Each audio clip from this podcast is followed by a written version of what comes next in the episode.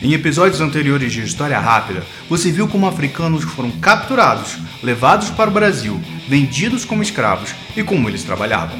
Muitos escravos estavam sempre tentando escapar. Os donos de escravos desenvolveram estratégias variadas para mantê-los sob seu controle. As cinco estratégias mais usadas para controlar os escravos é o tema deste episódio. Cola na minha que é sucesso. Eu sou o professor Luiz Felipe e você está no. História Rápida. Antes de iniciarmos o episódio de hoje, eu vou mostrar para vocês um pouquinho da repercussão que o vídeo O Pantera Negra na História gerou. Olá, meu nome é Elton Cândido. Eu assisti a um vídeo aqui no canal História Rápida, o qual falava né, sobre o filme Pantera Negra e recebi a oportunidade de fazer esse vídeo e comentar um pouco sobre uma visão que tem sobre esse filme. Vimos nos últimos dias diversas homenagens ao ator Chadwick Boseman e realmente não era para menos. É, por meio do filme Pantera Negra, a população negra pôde se ver realmente representada. O elenco é majoritariamente negro, houve reconhecimento da Marvel, as indicações e prêmios no Oscar de 2019, e isso foi muito lindo. Nem parecia que há alguns anos a cerimônia mais importante do cinema sofria vários protestos e críticas pela ausência de negros indicados a receber tal premiação. Como já descrito em um outro vídeo aqui no canal, o filme traz inúmeras mensagens. Eu gostaria de acrescentar a forma como a beleza negra foi evidenciada, com destaques para as vestimentas e até corte de cabelo. Sabemos que a sociedade tenta nos impor um padrão de beleza, o qual tem seu foco na população branca, negligenciando assim a diversidade. Geralmente, quando se dirige ao negro, a ditadura da beleza apresenta como solução para os cabelos afros o uso de produtos químicos para alisamento e a famosa máquina zero para os homens. Por meio do filme, nós negros nos sentimos mais encorajados a usar nossos penteados tradicionais, como tranças, black, dreads. Dessa forma, poderemos também lutar contra determinados estereótipos da sociedade, como de que cabelo black é falta de vaidade, ou no caso de dreads, que até tem uma história, a qual parado em um semáforo, um carro ao lado buzinou e me perguntou se eu tinha um baseado, ou seja, mais uma vez demonstrando preconceito contra as raízes da cultura negra. Assim, o filme nos trouxe inspirações, nos encheu de orgulho e elevou nossa autoestima, nos mostrando que podemos demonstrar toda a nossa beleza sendo apenas naturais que a beleza está em nossa raiz. Então, irmãos negros, valorizem sua ancestralidade e quem vocês são. Wakanda para sempre. Elton, obrigado por nos enviar este vídeo. O canal História Rápida se posiciona como uma ferramenta pedagógica. Acreditamos que a educação deve promover a justiça social e representar a ciência.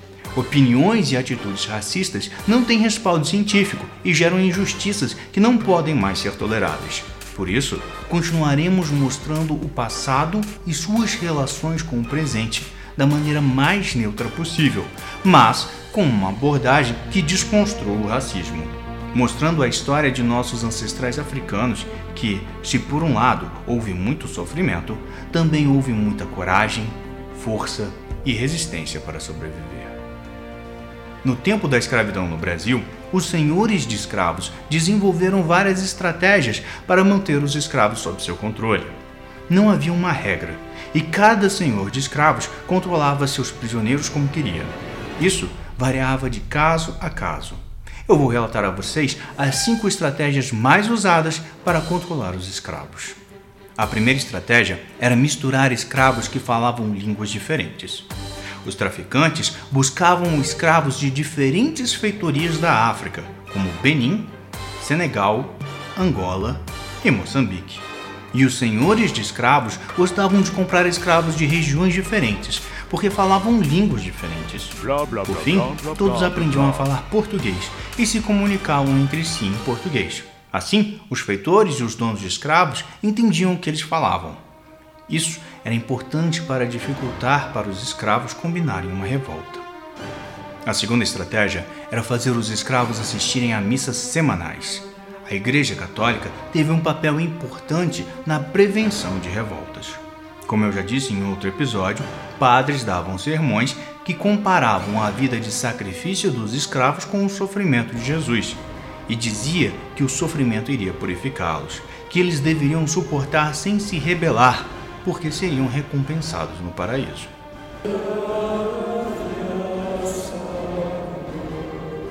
A terceira estratégia era contratar feitores. Feitores eram homens que acordavam os escravos, coordenavam o trabalho deles, vigiavam para não fugirem, castigavam e prendiam novamente à noite na senzala. Geralmente trabalhavam montados em cavalos, ficavam armados com chicotes ou pedaços de pau e mosquetes. Se parecesse que algum escravo estava fazendo corpo mole no trabalho, o feitor batia nele. Se algum fugisse, o feitor capturava. A quarta estratégia era a intimidação. Se o fugitivo estivesse fora do alcance, o feitor tinha autorização de atirar nele com um mosquete. O escravo morria, e isso era um prejuízo para o dono dele, mas era usado como exemplo para os outros terem medo e não tentarem fugir. Quando um fugitivo era capturado vivo, era castigado com chicotadas. No começo, não havia um número fixo de chicotadas que podiam dar para castigar os escravos. Mas, depois, descobriram que chicotadas demais poderiam matar e estabeleceram limites. Além das chicotadas, o fugitivo era marcado na testa com um ferro em brasa com a letra F, de fujão. Assim, se um dia ele conseguisse fugir, seria facilmente identificado por causa da cicatriz. Um instrumento mais conhecido para castigar escravos é o chicote, mas ele não é o único. Havia outros como a palmatória, que era como uma colher de pau, criada para bater na palma da mão dos escravos. Muitas vezes, os escravos eram amarrados no pelourinho, também conhecido como o tronco, para receberem seus castigos em públicos e nus, aumentando a humilhação. Outros escravos eram forçados a ficar olhando o companheiro ser castigado. Era uma forma de intimidar a todos para não forjarem planos de revolta. Como se isso não fosse suficiente, era comum obrigarem pais a chicotearem filhos, filhos chicotearem pais e maridos chicotearem esposas. É impossível chicotear sem força. Após várias chicotadas, a dor e o sangramento eram tamanhos que a vítima desmaiava. Os cortes podiam inflamar, causar febre e levar à morte.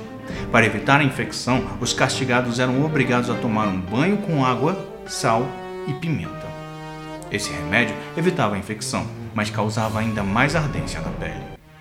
A quinta estratégia era as correntes e barras de ferro. Os escravos ficavam presos às correntes que prendiam os tornozelos e os impediam de dar passos largos. Muitas vezes, as correntes também prendiam os pulsos e o pescoço com uma argola chamada gargalheira. Quando tinham que se deslocar, eram presos em fileiras. Na hora de dormir, os escravos eram trancados na senzala, uma casa especialmente construída para os escravos dormirem sem conseguir fugir durante o sono dos feitores. Havia grades nas portas e janelas. Opcionalmente, podia-se acorrentar os escravos pelo pescoço e prendê-los à parede, ou havia ainda a possibilidade de prendê-los pelos pés. A pressão psicológica pode ter funcionado com um grande número de escravizados, mas não funcionava totalmente e nem para todos. Alguns escravizados encontraram brechas e fizeram delas o seu refúgio. A resistência contra a escravidão ficará para outro episódio do História Rápida. Se você gostou, deixe um like e inscreva-se no nosso canal. E ative as notificações para ficar sabendo quando saírem novos episódios. O canal História Rápida está no YouTube e em agregadores de podcasts como Anchor, Google Podcasts e Spotify. No YouTube temos muitos outros vídeos sobre a pré-história, a Idade Antiga, a Idade Média, a Idade Moderna e a idade contemporânea. Se você ainda não viu, dê uma olhadinha que você vai gostar. Nos vemos no próximo episódio. Até lá!